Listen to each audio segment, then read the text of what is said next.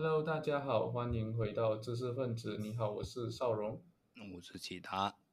我们今天呢，就将会继续来聊《晶片战争》这本书。那在上一期的时候呢，其实我们有大概提到这个韩国三星的崛起，然后可能我们可以在开头这一这一个部分再补充完它，这样子，不然的话我们后面就会忘记掉了。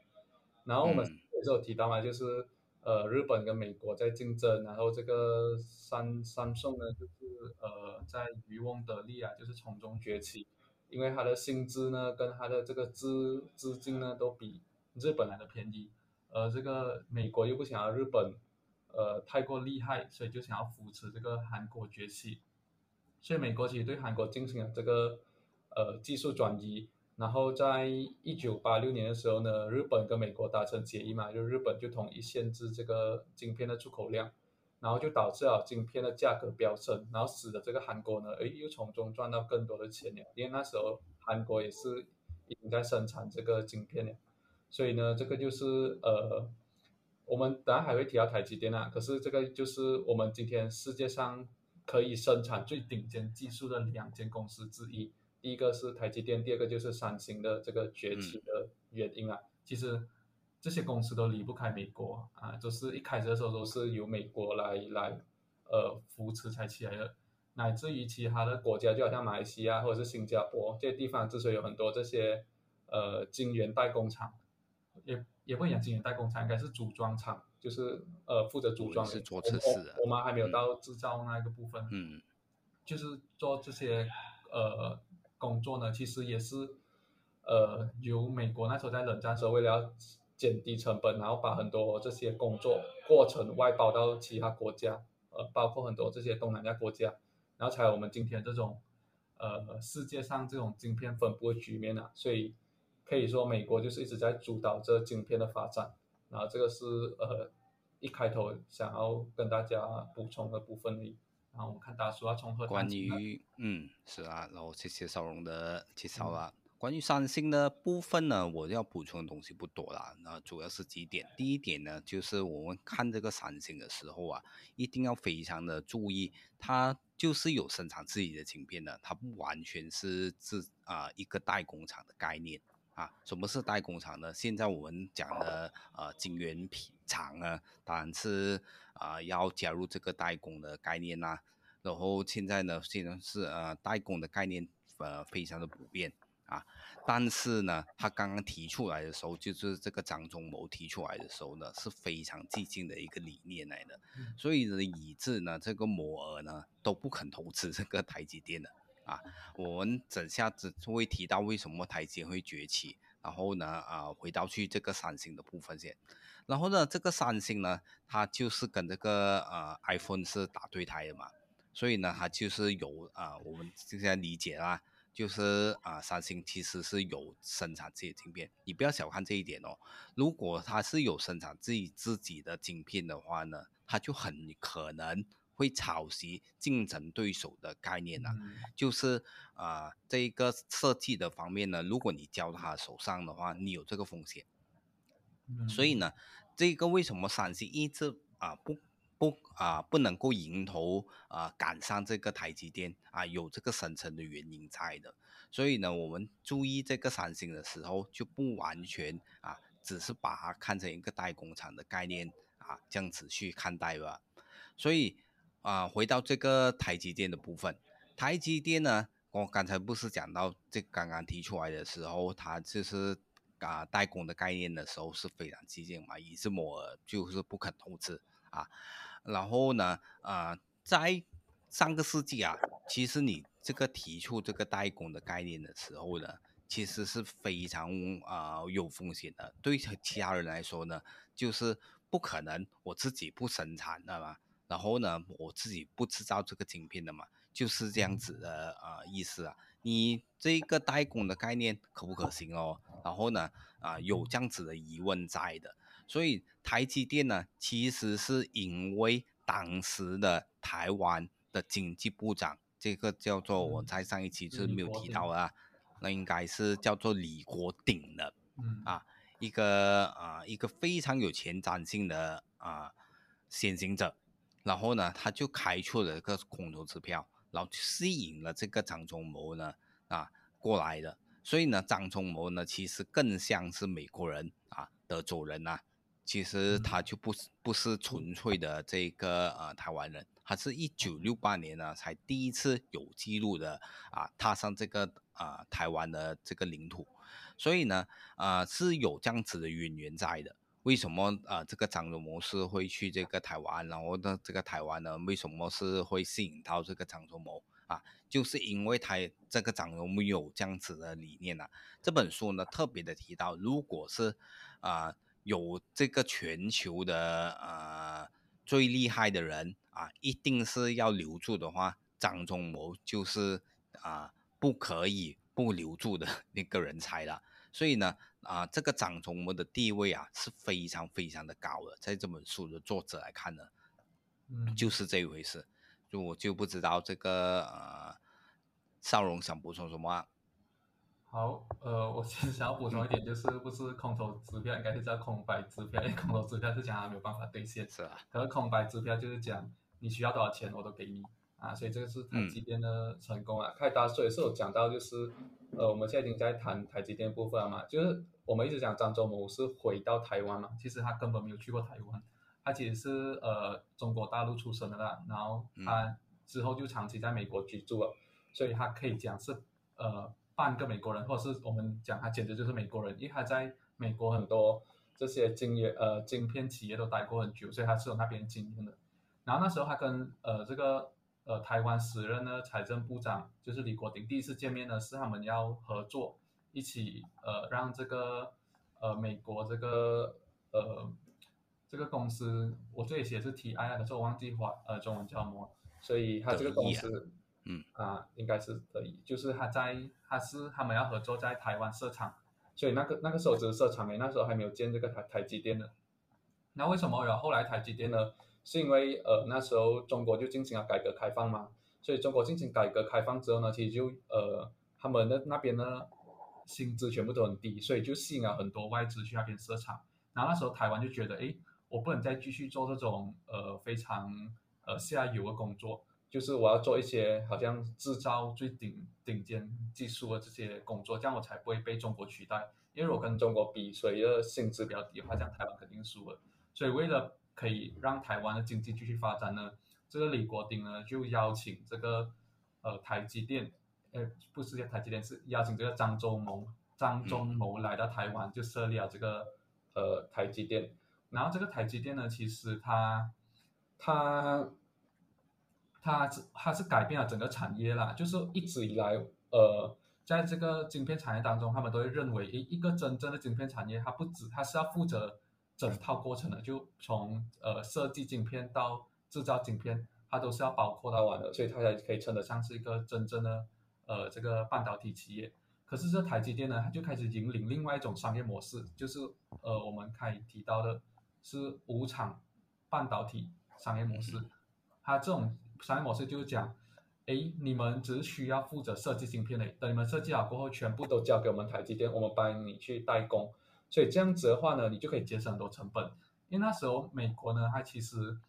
你要在美国呢开厂的那个呃成本是越来越高的，因为那个技术越来越先进嘛，像你设厂你要买那些机器，它成本是越来越高的。所以很多新兴的这些企业呢，其实很难跟那些传统的呃这些企业去竞争的。就好像我们开提到的这个呃德意又或者是 Intel 这些很大了，你是很难跟它竞争的。然后你要讲跟它竞争呢，你唯有把你的全部心思放在设计这一块，然后呢就外包你的这个制造呢去到海外，然后降低你的成本，这样你才可以杀出一条血路。所以那时候呢，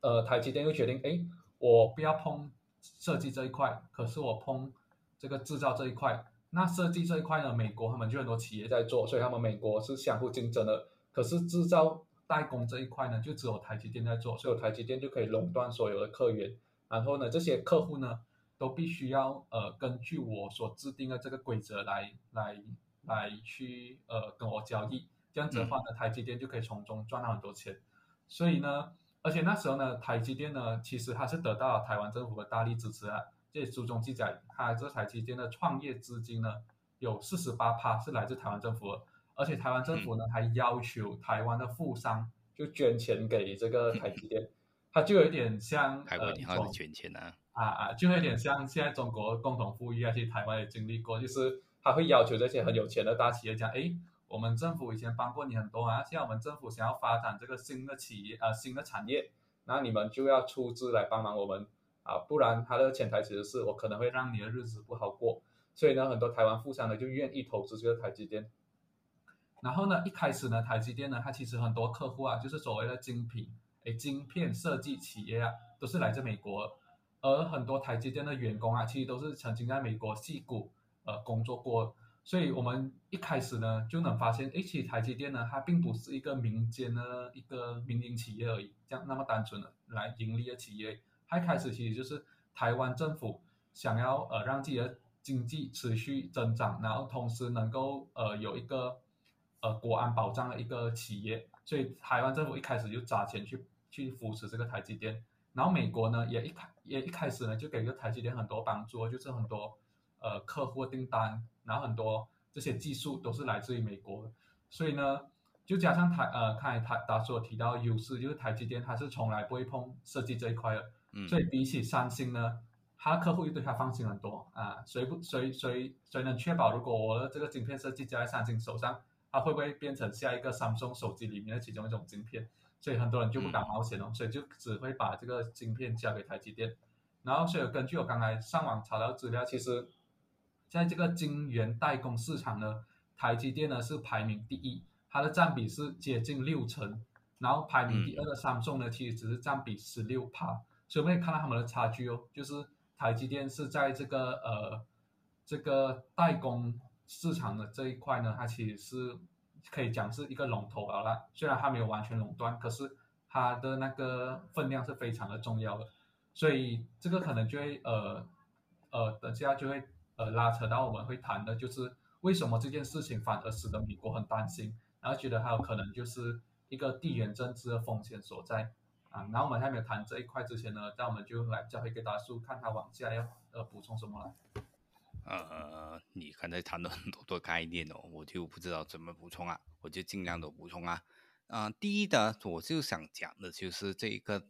啊，生产这个晶片呢，其实是整个的生态，就是大致上是怎么样啊？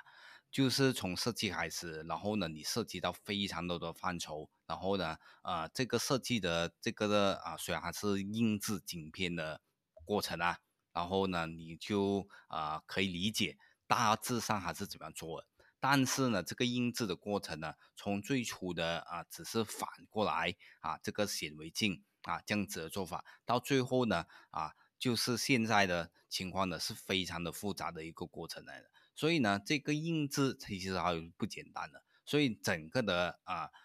啊，我们上一集呢，就是有谈到这个摩尔定律吧，啊，就是你不要忘记这个摩尔定律啊，就是。啊，跟我们今天这一期谈的东西呢，其实是相关的。为什么我们讲是相关的呢？就是因为这个摩尔定律，它就是讲这个良率的关概念嘛。每过两年啊，大致上它就是会在这个晶圆片呐啊这个晶体的方面呢，其实会翻倍，至少是会翻倍。这个就是摩尔定律，所以它的这个良率呢，其实是更好的啊。这个就是啊，我所说的啊，或者书中所说的摩尔定律了。所以，我们这个摩尔定律呢，其实是一直主宰着这一个啊生产晶片的部分的。所以，我们在啊理解这一种摩尔定律的时候，我们就不可以绕过啊啊这一个晶片业呢是会怎么样发展的。这个点是非常重要的哦。然后呢，我们就。特别的是有提到了，啊，这一个这一个啊，苏联呐，其实是在这种啊，为什么还会忽视或者是还用抄袭的策略啊？我们讲一点啊，为什么还是跟啊不可能成功呢？就是因为跟这个摩尔定律是相关的，啊，我们这个是特别的提到。啊，这个苏联呢，其实是没有意识到生产晶片是什么一样的生态啊，是怎么一回事？生产晶片是怎么一回事？这个就是他的问题啊，所以呢，他就只是懂了，因为抄袭非常的快捷嘛，然后呢，非常的简便，然后啊，你又不用投入这样多的资金在这个基础研发的部分哦，那所以呢，你直接抄这个美国出产的什么晶片呢，就是可以了啊。我们一般人呢可能会这样子想，但是呢，这样子想就是大错特错，因为呢，你抄的东西呢，你毕竟是比别人慢的嘛。啊，最快最快的话，你就算是有什么技术，你可以抄袭到的话，你都是比别人慢了几年。这个概念啊，就如果在这个摩定刚才我提到的这个摩定律之下呢，啊，它发挥作用的话，这个摩定单是会发挥作用啊。然后呢，呃，你就比别人慢了几两年，而且这个两慢两年呢，就是一代的概念。所以呢，你就是慢了几代的啊，这个概念啊，所以这个摩尔定律呢，其实是在这方面产生的影响，或者是它有怎么什么样的啊后果呢？啊，你就是啊，从这个摩尔定律，你就能够理解到为什么为什啊这个苏联一定是会输的。然后呢，第二点我想补充的就是这个苏联呐，啊，更多的时候啊。我们在早期的时候啊，这个苏联一直都认为啊，这个真空管呢，其实是比这一个啊晶片更加的稳定了，有这样子的认知，这个苏联有这样子的认知，所以呢，他我们就不难理解为什么他就是看不起这个晶片的呃发展啊。这个苏联呢，其实是现在我们啊都有这个真空管哦啊。虽然它是非常的啊多次运用在这个高级音乐啦，就是我们要听这个啊音乐的时候，如果真的是要听到某一种声音啊，你就一定要用真空管。但是真空管的问题是在哪里呢？它就是我们讲的啊，它就酝酿一段时间，酝酿啊啊一段时间。所以呢，你就是有这广东话说的“煲给”的意思啊，就是你要啊煲一煲它的啊。这个挤啊，然后呢是过了一段时间啊，这个真空管呢才会产生这个效用了。所以呢，啊，这个真空管的用途其实它就不能越出这个高精乐的范畴了。我所说的就是这个意思啊。所以当然就是有一些音乐我们还是用这个晶片的啊。然后呢，你是啊要听到某一种声音你才啊，我就没有玩音乐啦啊。这个啊，这根真空管呢才会发生作用的，所以呢，这个真空管呢，啊就被这个苏联呢误认为它是会取代，或者是它更加的啊稳定啊，它就是会啊完全的取代这个晶片的呃概念呢，这个就是苏联的认定啊，所以呢，在晶片的方方面呢，它就是用这个抄袭的手段，这个就是过去的苏联啊，我们啊所知道的。啊啊，这个他所做的东西啊，是不是非常的像现在的中共啊又会做的东西呢？啊，现在的中共是有这个千人计划啊，就是看你是什么教授啊，出名的话，他就啊挖角，他就真正的啊把你挖过来啊，就是这样子概念。但是呢，如果这个晶片业还是被这个摩尔定律啊锁定的话呢，锁死的话啊。啊，我们理解到的这个呃，中共呢，其实是没有啊出啊逃出或者是溢出这个过去的苏联所做的东西。啊，我再补充一点啊，过去啊过，当然现在的中共和啊以前的苏联是毕竟不一样啊。以前的苏联它有另外一个问题的，就是它没有这个市场。其实邵荣在上一期也是特别的提到了，它就只有这个盟友啊，就能够帮得上忙嘛。比较帮得上忙啊，就是这个总的，但是呢，它有没有这个市场就存在？它就不像美国，它就有这个市场啊。这一点呢，就是啊，苏联面对的困境之一啊，或者是非常大的困境啊。我们在讲到这个中现在的中共啊，跟过去的苏联有什么差别？现在的中共呢，其实是啊，我们就啊提到它在这个晶片业呢是有发展的。它也是有这样子的呃市场，一定的市场啊，所以呢，我们在提到这个中共的时候，其中一个我们会提到的公司就是这个中芯国际。啊。我们啊提到这个中芯国际，它当然是有非常多的 CEO 啦，但是它最成气候的 CEO 呢，就是叫做张汝京的，也是这本书啊特别提到的。这个张汝京是何许人也呢？据说啊，就是在这个中芯国际的啊范围里面呢，它是可以允许啊建造这个教堂的。所以呢，这个张汝京呢，就是这一号的人物了。这个张汝京呢，就是照搬。啊，这个台积电，台积电做的什么东西呢？它就是啊啊一模一样的去做就对了啊。这个就是中芯国际现在的做法啊。这本书呢，啊特别提到的这一个中芯国际呢，就是长成这个样子的。所以啊，这个中芯国际它也不是没有啊这个市场的触觉，但是呢，它就是啊造炒这个这个台积电。然后，如果我们是联系到这个生产这一个啊晶片呢，其实是非常复杂的一个生态的话呢，啊，其实啊没有这样简单的。就是这个张汝京其实还想照搬这一个啊这一个台积电的做法，也不不可能成功。为什么呢？因为呢，这个生产的啊晶片呢实在是太过复杂了。你要用什么的化学物品啊，或者是你要用这个啊。啊，激光的生产机啊，啊，SUV 啊，啊，我们讲的是这一个意思啊，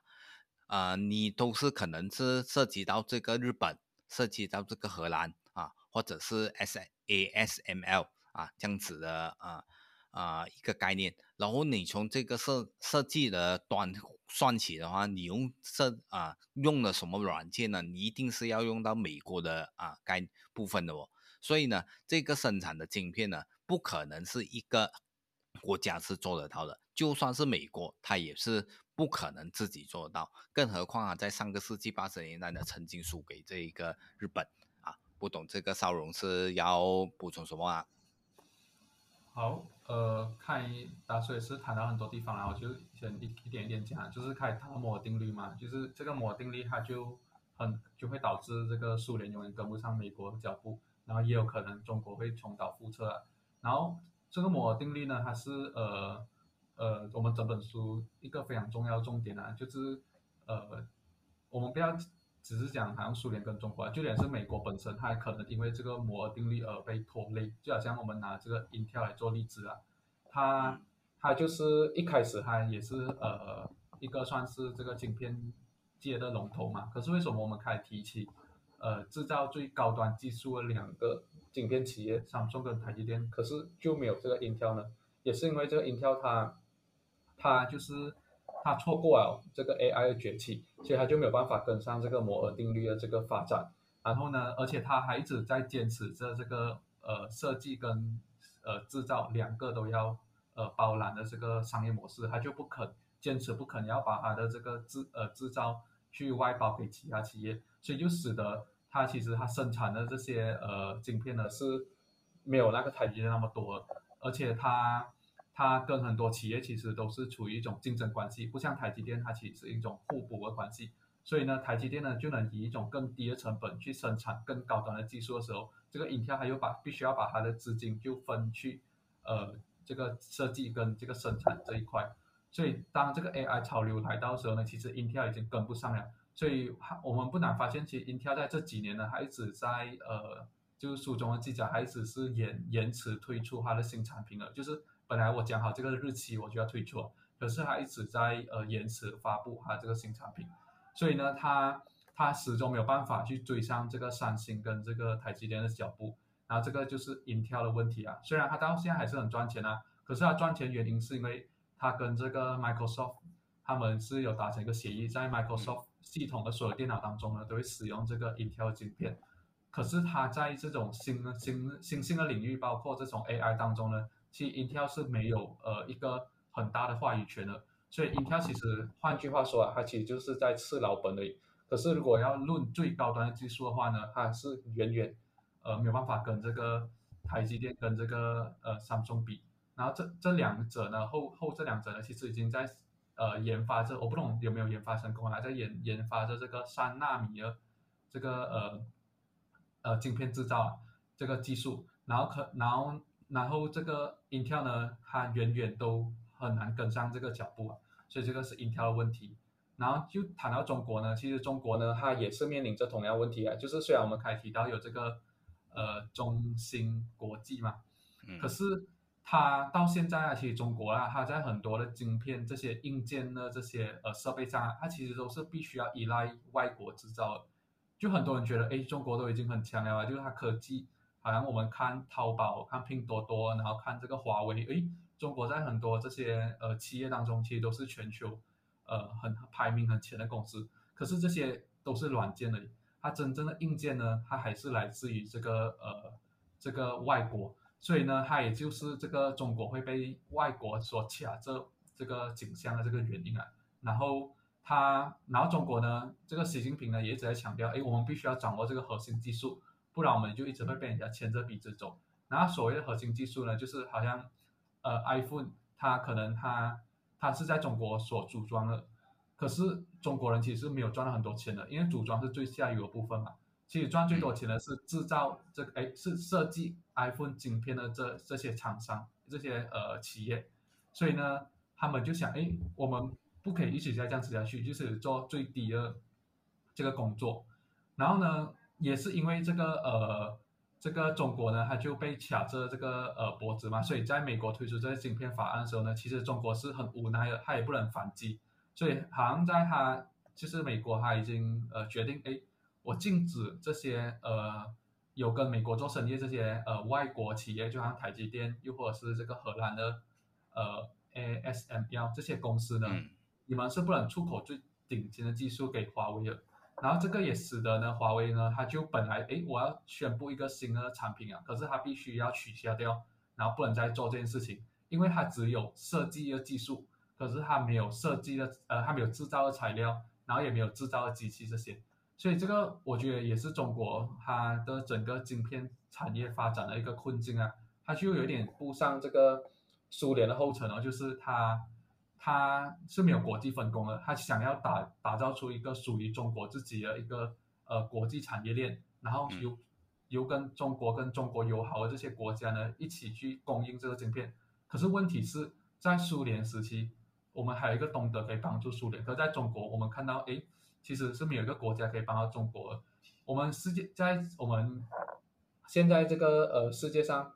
呃掌握。这些晶片技术这些国家，包括我们提到的台湾、日本、韩国、荷兰这些国家，没有一个都是不是美国盟友。然后美国，就连美国呢，它虽然是呃我们讲晶片的老大，晶片业的老大，可是它也不能呃把所有东西都包包揽起来做，它还是要外包给其他的这些呃国家。然后我们就能想象一下，中国如果想要。呃，完全独立于整个现有的国际体系的以外呢，它是一个多么难做到的事情啊！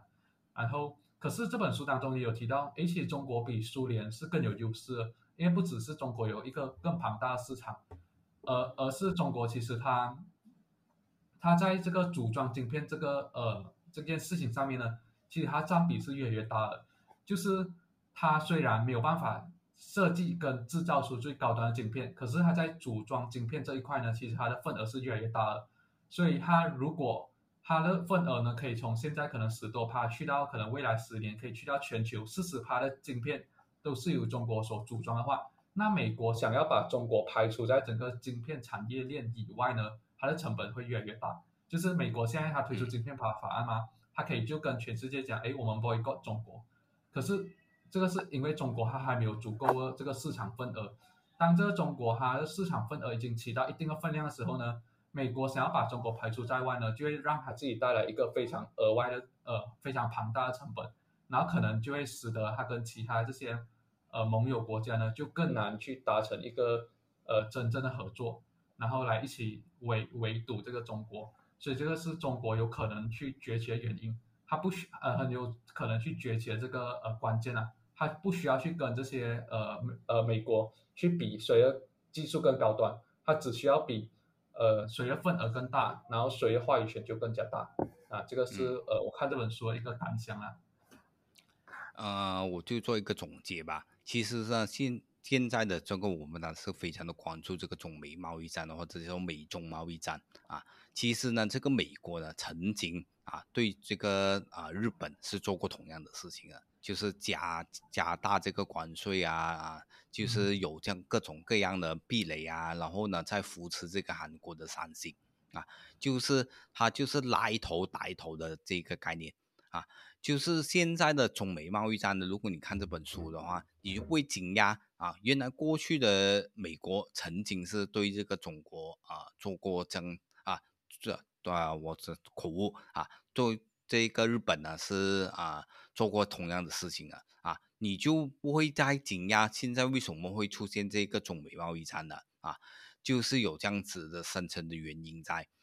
所以我说说说啊，这个啊三星呢，其实是韩国的三南韩的三星啊，其实是有这个啊啊这个渊源在的，就是因为这个日本开始啊威胁到这个美国，然后的这个美国呢，就是去扶持这个三星啊，所以呢，我们在上个世纪的九十年代了，我们都不知道这个三星是会取代这个啊日本的，是有这样子的原因在的啊，所以我所说的。啊，这个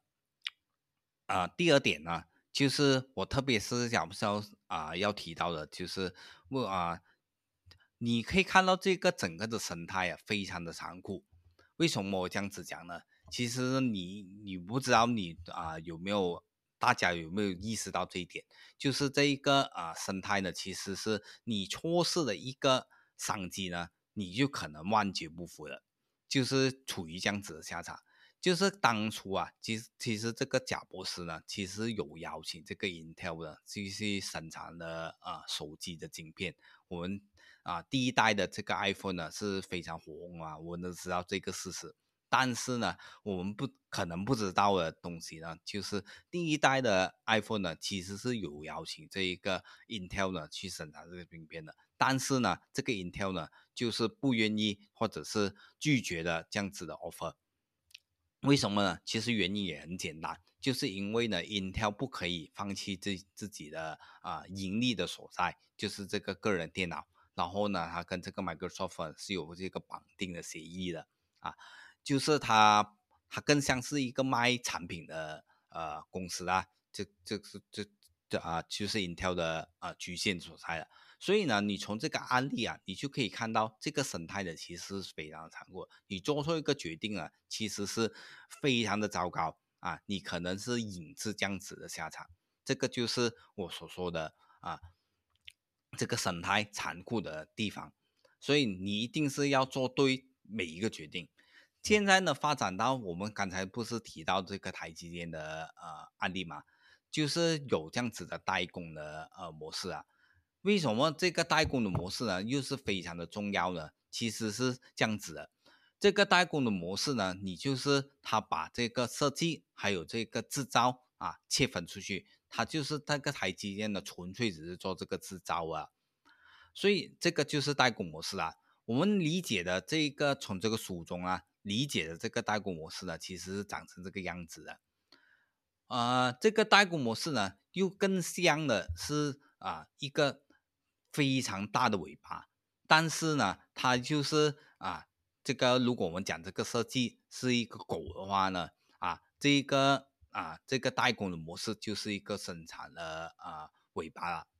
就是这样子的一种概念。所以呢，这个为什么哈啊，我们是想的啊，难道这个东西是啥的咩？然后啊，每个人都是会给这一个啊啊。自己的这个设计的晶片啊，出去，然后呢，就是给这个代工，纯粹只是做这样子的交易吧。你你现在不给呢，其实都不可以。我们讲的就是这个良率了。啊，如果你只是要生产一个七纳米，或者是五纳米，或者是三纳米的啊晶片呢，你当然是可以。这个上一集我这是略有提过的啊。呃，但是呢，你就是讲量产的话呢，你就不太可能了。这个也是现在的中国啊所做的东西。你就是时不时，你就是会听到啊，现在的中国已经生产出这个五纳米啊或者七纳米的啊晶片啊。但是呢，如果是讲的量产呢，就只有这一个三星还有这个台积电做得到啊。啊，现在只有这个两家公司哦，你就可以推推论得到为什么它就是会啊出现这样子的局面，因为呢，这就是这代工模式决定了，因为啊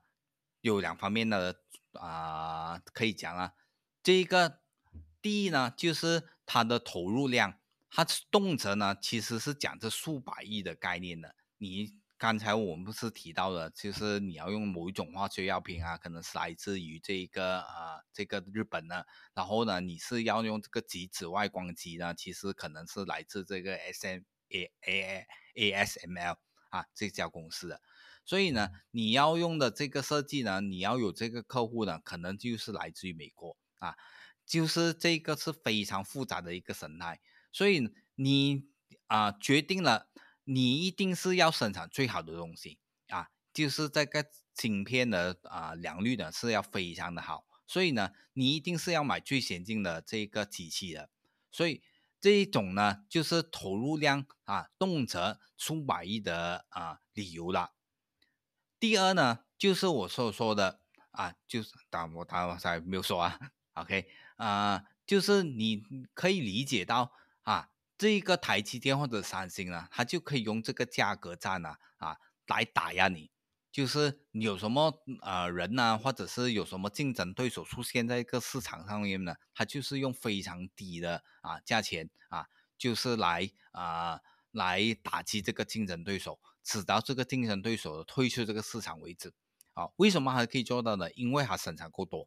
啊，这个就是台积电的优势啊，这个就是三星的优势。啊，因为呢，它就有这个庞大的客户啊啊，作为它的这个支撑，然后呢，生产量呢，它又是啊买最好的机器啊啊，它就可以生产大量的啊镜片，所以呢，要进入这个市场也不是这样简单的，这个就是我所说的，你要现在啊品除这个啊代工的模式呢，也不是这样简单的一件事情啊，甚至是做不到的事情。啊，又啊有没有人呢？其实是一直是坚持的终其一生呢，或者说我们啊，应该是一生啊啊啊，他是不啊不要这个制造的啊外包的这个形式呢，就是不要这个代工厂了啊，有这样子的人呢，就是哦，我们看这本书呢，我们才知道原来第一代的啊，我们应该是第一代的这个掌舵人呢，啊这个呃 ASM。A.M.D. 啊，这个这个 A.M.D. 呢，啊，这个掌舵人就叫做尚德斯。上一集我就是特别的提到了，这个尚德斯呢，其实是非常的坚持啊，要用呢啊，要建自己的这一个啊原晶厂的晶圆厂啊，他就有所谓的真男人理论啊，就是他就是当这个晶圆厂呢，就是非常的亏钱。然后呢，如果你是啊，如果大家是明白这个啊啊这个摩尔定律啊，或者是代工模式啊，你就可以知道它的优的，尤其是代工模式的优势是在哪里啊？这个 AMD 呢，当然是开始的时候是非常的亏钱啊，他就模仿这个 Intel 的做法，就是他再加上自己的真男人的理论啊，就是真男人呢一定要有这样子的啊一个。啊，怎么样证明自己是真男人呢？就是如果你有钱，你就一定要建这个晶圆厂啊，就是这个概念。所以啊，你如果是自己做的这个晶圆厂呢，就是我所说的你自己建厂的一个概念，然后你就是包办这个制造的行业的话呢，你就会有这个下场了。就是什么下场呢？就是这个亏损的啊结局。所以那现在的啊。进入这个行业，就是我们讲这个晶片的制造的这一个行领域呢，啊，我们讲的其实是啊，你在做着这个设计的部分吧，啊，当然你就是自己设计自己的晶片啊，它的良率是因为它是比较 fix 自己的啊产品的嘛，你是不可能是啊，别人是不知个不知道你自己要怎么样的晶片的嘛，所以呢，你自己设计其实是比较好的。但是呢，如果你要建一个厂呢，就是非常昂贵的一件事情。所以现在呢，啊，更多的时候你只是做这个设计的部分吧。然后呢，你这个设计呢要用到的软件呢，又是来自于美国的啊，这个就是我要补充的部分啦。好，所以呃，看大叔讲的那个那个真男人叫什么名啊？呃，贾博士，桑德斯，桑德斯，嗯，啊，是桑德斯哦。他虽然是很坚持，就是哎，我们是真男人，我们就要有自己的厂。可是，在他退休过后呢，他的这个公司呢，AMD 也是决定把这个设计跟制造晶片就分开经营啊。那这个华尔街呢，对此是反应正面，哎，觉得这样子你就可以赚到钱了。如果你还是继续坚持，你要两个都搞的话，可能你就是呃两边都没有办法做好啊。所以这个是。呃，这个代工潮流呢，就已经是席卷了整个美国晶片产业了，它也是回不去了，已经不会不可能再像一开始样子，一个晶片企业必须要包办设计到制造全部过程，因为它的成本呢，实在不是任何的这个新兴呃企业呢是可以去负担的。然后呃，我觉得我们可以谈一下，就是他这本书的比较后后后面部分啊，我觉得也是他写这本书的目的啊，就是他一直在讲。呃，这个台积电跟三星呢，虽然是一个拥有掌控全球最高端晶片技术的两个企业，可是他们的问题就在于他们都位于东亚，他们跟这个中国的这个呃距离呢实在是太靠近了，所以他们的地缘政治风险呢是非常大的。所以这个这本书的作者呢，其实他是非常认可，就是呃美国就是拜登总统的这个举举措，就是呃政策，就是希望。这些台积电或是这些三星可以把他们的高端技术也在美国去同步去生产，然后所以他们台积电这这几年也是一直在美国设厂嘛，就像在那个呃亚利桑那州，然后三星也是也有回去设厂，所以他就引发很多讨论，就觉得哎这件事情能不能成真？那如果是真的成真的，这样美国会不会弃台湾于不顾？然后这个台湾就会失去它这个。呃，这个什么西西顿的这个呃保护保护层啊，然后其实呢，美国呢，它我们讲一直讲嘛，它其实是整个晶片业老大嘛，它其实它的它还有很多手段可以去防止中国崛起的，就是我们开始前面讲到，它只要轻轻的推出一个禁止出口法案，然后这个华为呢就无力招架，就被迫取消很多业业务，又或者是呃取消掉它的新产品。然后呢，不止如此，其实这个呃，美国呢，它还有其他底牌，就比如这本书有呃记呃有提到，就是它制造一个非常先进的处理器，它需要的是一个我们可以提到一个呃 ASML 嘛，这个公司，然后这 AS ASML 呢，它是一个呃一个忘记叫什么光的技术啊，啊一个一种技术啊，它它的英文就叫 lithography。然后呢，呃，这个技术呢，它是有一个无可取代的光源，是来自于美国分公司啊。其实我是读不明白啊，可是我就跟大家分享，就是美国掌握了这些呃技术，而且呢，台积电跟三星呢，其实这两个企业所在的这个国家呢，其实都是需要美国军事保护的，就是韩国和台湾都是需要美国保护着，不然可能就会面临这个呃对呃这个敌敌方的入侵。所以呢，这些这些呃呃把我们讲把柄啊，又或者是讲这些呃底牌呢，就使得美国其实是可以牢牢控制住整个它的盟友。然后呢，这个台积电呢跟三星人也不敢就是呃违违违抗这个美国的这个政策。所以这本书呢，它其实是一个比较呃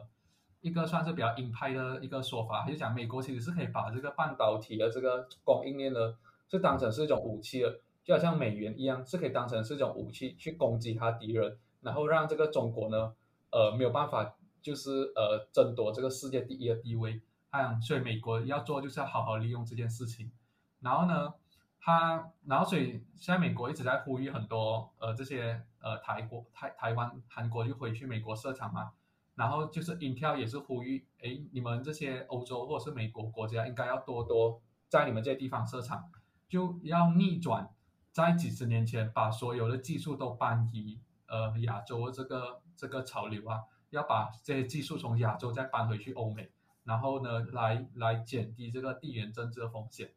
然后，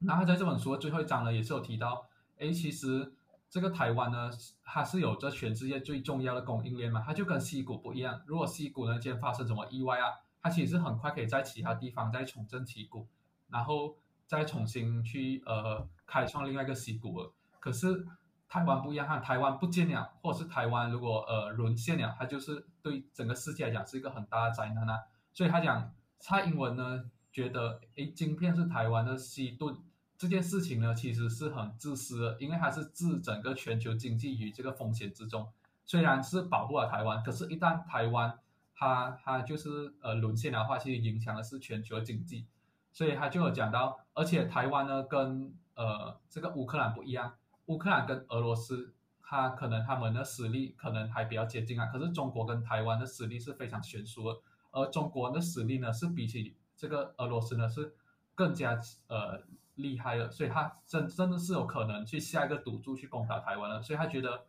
呃这个。中国攻打台湾的这个风险呢是很大很大，所以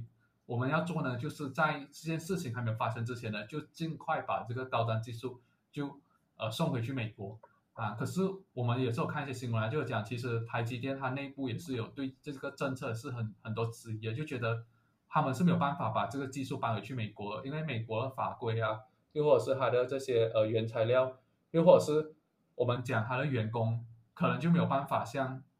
台湾这样子啊，因为我们都懂，台湾是有那种呃超时工作，然后可能员工都不会计较，只要你有补钱给他票。可是美国可能就是我来别人就就你就不能去呃多做东西，所以很多台湾就台积电的员工就觉得，哎，这件事情是行不通的。我们如果真正要把这个技术转移回美国呢，它最后造成的结果就是一种呃资金上的严重亏损的，而最后会呃会造成的唯一结果就是失败，然后没有办法去做这件事情。啊，那我们看达叔有什么要补充吗？还是对这样子的说法，呃，有什么看法吗？其实我就没有什么补充啊，就是我是要讲讲的，现在的中国如果要成功在这个台啊这个晶片业啊，如果还是要突围而出的话呢，其实还是要更多的投资这个基础的研究。但是呢，现在的中国呢，又是不乐意这样子做，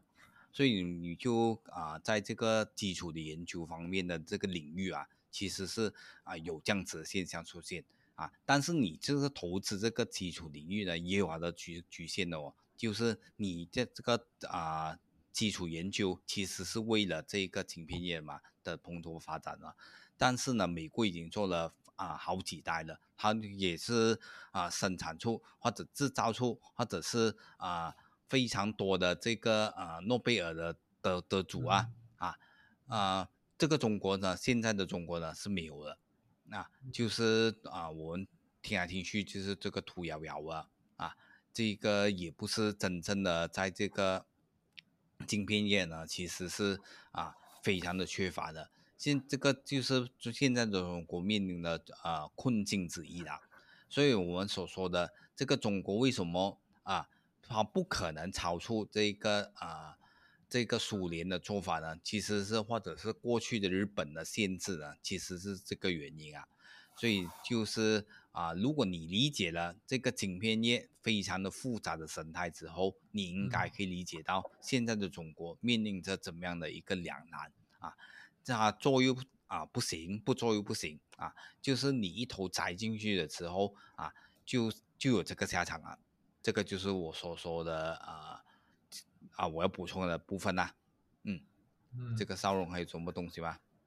呃，我是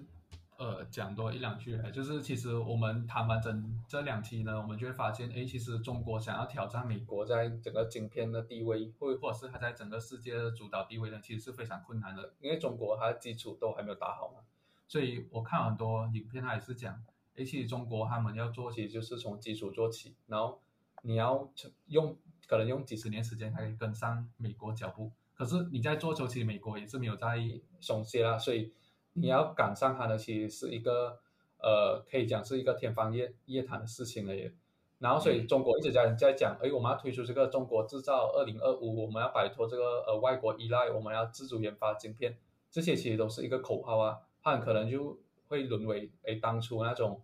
呃六十年代超英赶美那种大跃进的运动。他就是一开始有很多口号，可是他最后都是以失败告终，因为他不肯去呃直视这个事实。这个事实呢，就是啊，这个事实呢，就是整个呃产业呢是需要国际分工的，而这个国际分工的复杂程度呢，是就像美国这样的大国也很难一个人去支撑的，更何况是一个呃完全没有基础的中国呢？所以只有中国去愿意面对这些呃客观的事实呢，它才可以在这个晶片领域呢更进一步啊。可是如果他只是想要天马行空，想要就是呃一步登天，就是去超越所有国家，然后呃去去做去制造一个属于中国自己的国际供应链呢，其实是很难的啊。所以可能他会最后会不会想要就是通过战争？然后来使得这个扰乱整个全球供应链，然后 以此得利呢？这个还是一个很难讲啊，还是还是要看他们把这件事情是不是真的是当成一个赌注。所以最后如果他这样做的话，可能对于我来讲，可能就是一个双输的局面啊。中国也不会在这个战争当中获胜，然后反而呃这个西方呢也也会因为这个台积电呢呃陷落，呃会有一阵子的这个经济创伤。可是没有一方会是赢家，这个就是我们极力要避免战争的原因啊。这个是呃一个短短的补充。这个邵荣志讲的非常的重要的一点啊，就是中国会不会我们广东话讲的南朝啊，就是他不惜一切的代价，他就是既然我是取得不到这个台湾的话，我就发动这个战争，他会不会走这条路呢？我们不知道啊。但是呢，我要特别特别的提醒大家的，其实是中国的现在的人口呢，已经不如这个印度了。印度啊，然后呢，他已经没有这个红利了。所以我们在讲中国的时候，一直都讲着哈这个有庞大的内需市场。但是呢，其实这个概念呢，啊，很有可能是错误的。就是尤其放在现在的格局来讲，更加是如此。所以啊，我们就期待这个中国啊，或者不能用这个期待的，不知道这个中国是会做出怎么样的反应啊？这个就是我最后要讲的啊部分了。OK，那我们今天就跟大家分享到这里，我们下期再见，拜拜，拜拜。